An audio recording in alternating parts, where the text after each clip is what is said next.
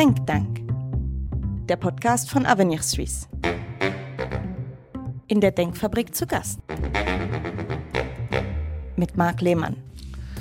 Zu Gast ist Staatssekretärin Helen Budliger-Artieda seit dem 1. August 2022 Direktorin des Staatssekretariats für Wirtschaft SECO, früher Diplomatin, Botschafterin in Thailand und Südafrika, davor einige Jahre Leiterin der Direktion für Ressourcen im Außenministerium im EDA und nun also in einer turbulenten Zeit auf diesen exponierten Posten in der Verwaltung gelangt. Als SECO-Chefin, Frau Budliger-Artieda, ist man da so eine Art Handel Handelsreisende für den Bund, also fast mehr im Flieger als im Büro? Ja, nein, eigentlich nicht, weil wir haben auch eine große Verantwortung dem Binnenmarkt gegenüber. Ein großer Bereich im SECO ist die Direktion für Arbeit und äh, das ist mir enorm wichtig, dass ich äh, sowohl innenpolitisch äh, in der Schweiz mit den Kantonen, mit dem Parlament, mit den Firmenverbänden, mit den Firmen präsent bin und natürlich habe ich dann eine Verantwortung auch gegen außen.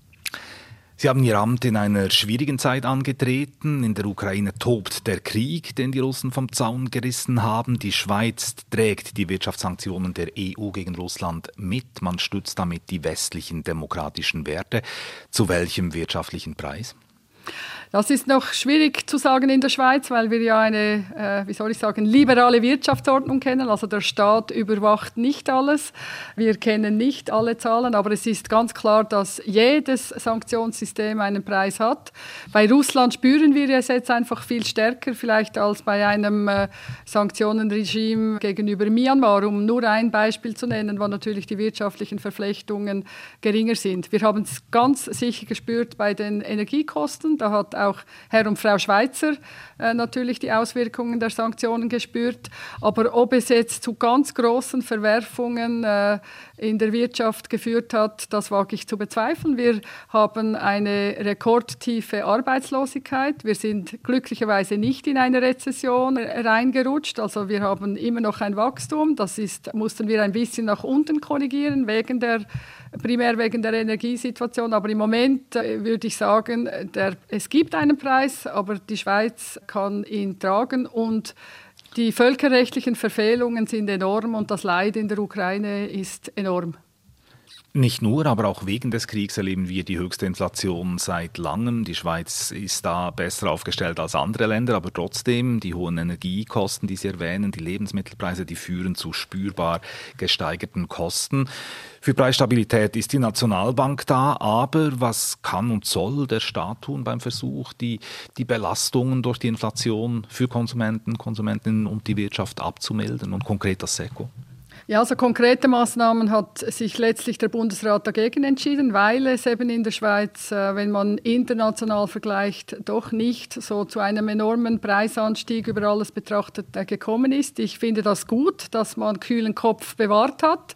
Als ich das Amt übernommen habe, war tatsächlich ein, eine hohe Fiebrigkeit äh, in diesen Fragen zu spüren. Aber ich glaube, im November, als es dann darum ging zu entscheiden, war, war es gut, dass wir aus diesem Krisenmodus etwas rausgekommen gekommen sind und etwas breiter abgestützt dann entschieden haben, nichts zu tun. Ich glaube, was das SECO äh, macht, ist wirklich an diesen Rahmenbedingungen äh, zu arbeiten. Und das ist letztlich auch, was uns erfolgreich macht, oder? Dass äh, wir wirklich ein Auge darauf haben, dass die administrativen, bürokratischen Belastungen äh, klein bleiben in der Schweiz. Sie sind nicht klein, aber kleiner bleiben als äh, vielleicht in den Nachbarländern, dass wir schauen, dass der Zugang auch zu fernen Märkten äh, möglichst gut garantiert ist, dass äh, Dinge wie gute Bildung, also dass viele, viele ausländische Investoren sagen mir, dass einfach die Personen, die sie in der Schweiz anstellen können, von höchster Qualität sind. Das ist für viele das Wichtigste. Gute Infrastruktur, gute Verkehrsanbindungen. Es ist eben äh, nicht ein, ein äh, Kochrezept, das man einfach der aus der Schublade nehmen kann, sondern es sind ganz viele Dinge und an dem müssen wir arbeiten.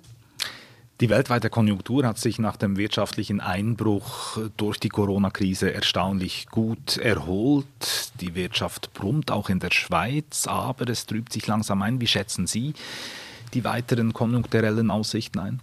Also tatsächlich, der Krieg und die hohen Energiepreise haben äh, dazu geführt, dass wir für dieses Jahr unsere Prognose für das Wirtschaftswachstum auf 1% äh, zurücknehmen mussten, aber immerhin noch 1%. Und wir gehen davon aus, dass auch nächstes Jahr die, die Situation angespannt bleibt und sich nachher erholen dürfte.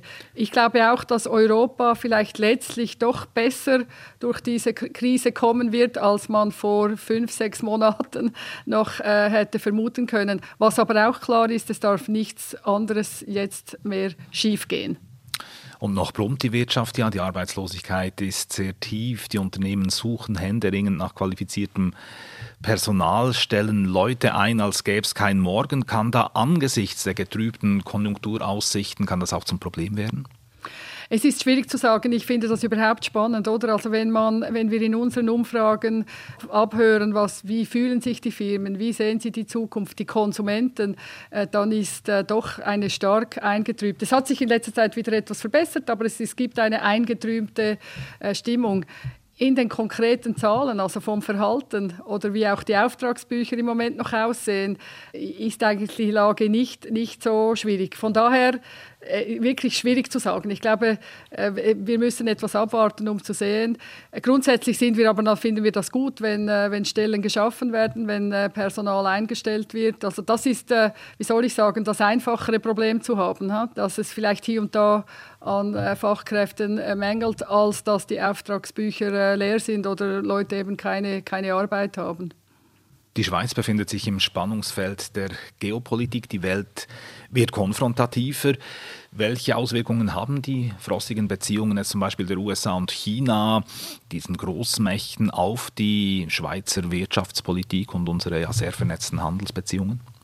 Ja, auf die Politik keine. Wir versuchen, äh, gute Beziehungen äh, mit allen Ländern zu unterhalten, die sich einreihen in die völkerrechtlichen Verantwortungen und in die, wie soll ich sagen, Weltengemeinschaft. Also da nehme ich jetzt eben im Moment Russland klar äh, aus.